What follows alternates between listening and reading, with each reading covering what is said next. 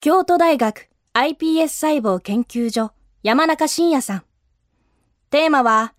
命は一体誰のもの？未来授業。この番組は、暮らしをもっと楽しく快適に、川口義賢がお送りします。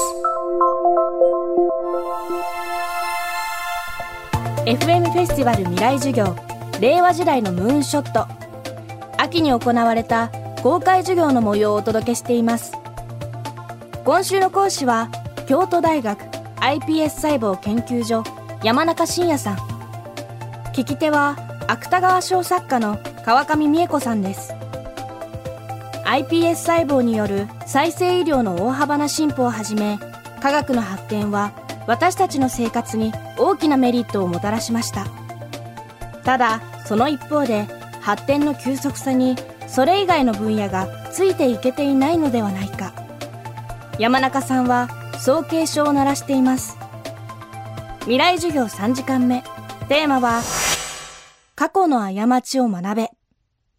今ね先生その子宮に相当するものがないと生命っていうのは今生まれませんよね。人間は。で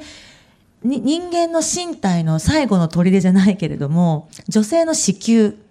胎盤、そのプログラムっていうのがあって、でもこの間その人工子宮のニュースもあったんですよね。あの、哺乳類がですね、途中までちゃんと育ってると。人工子宮で、プラスチック製の人工子宮の開発も進んでいると。またそうなってくるともう本当に、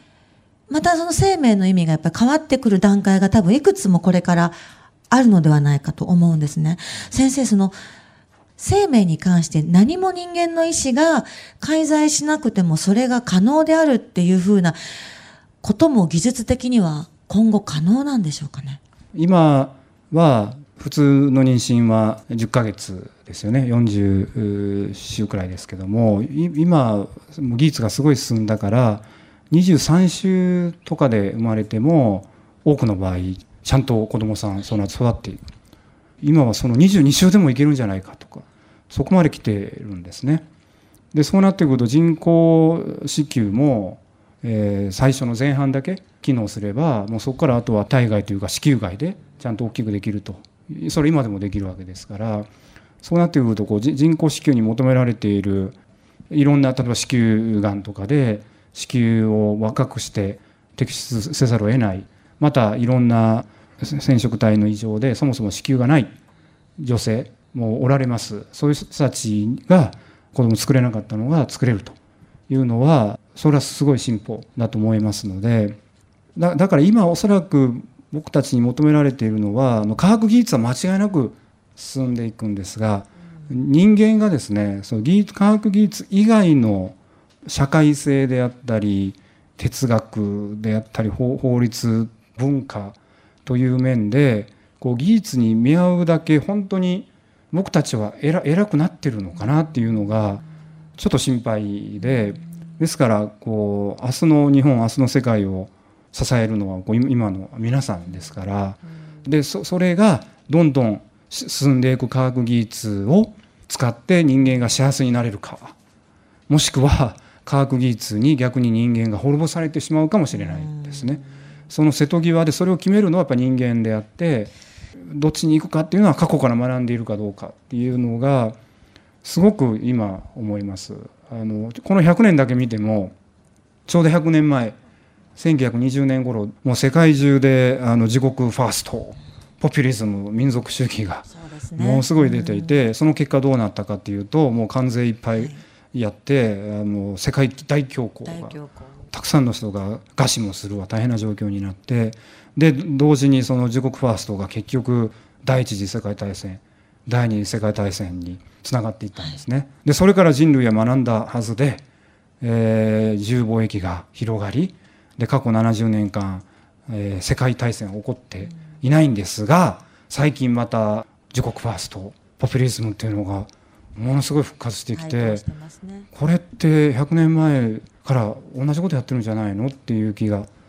で科学面でどうかというとちょうど100年前に、えー、進化論がまずダーウィンが人間は猿から生まれたんだと。こうだんだんだから生物が進化していくんだと。いうことが分かってもう一つはあのメンデルっていう人が遺伝。その時は DNA も分かっていなかったんですがいろんなこう髪の毛とかこう知能とか遺伝するんだということが分かってで100年前人類は何をしたかというと優生学というとんでもない考え方が広がってともかくその体に障害がある人はもう子供を産んだらダメだと。国家を挙げて本当にやりやりだしたの。アメリカとかドイツとか。人類をさらに素晴らしい人類にするためにこれやってるんだと。それを極端に言ったのがナチナチスのあの大虐殺なんですけれどもでそれから100年経ってそんなバカなことはもうしないだろうと思ってますがでも今あの iPS の技術も生まれいろんなあの人工授精の技術も生まれでさらにはあの先ほど美恵子さんからお話しあった遺伝子ゲノムを自由に書き換えるということもできるようになっちゃって本当にあの100年前に人類が犯した過ちをこんだけ進んでしまった技術でやらないかなで多分それを本当やるかやらないかは皆さんのね皆さんがこれから社会の中心になる頃にディションメイキングをする世代になるなると思いますから歴史から学んでほしいな、はい、今週の講師は京都大学 iPS 細胞研究所山中伸也さん。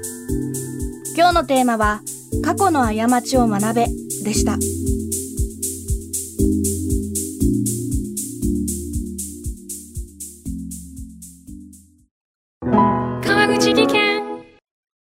階段での転落。大きな怪我につながるので怖いですよね。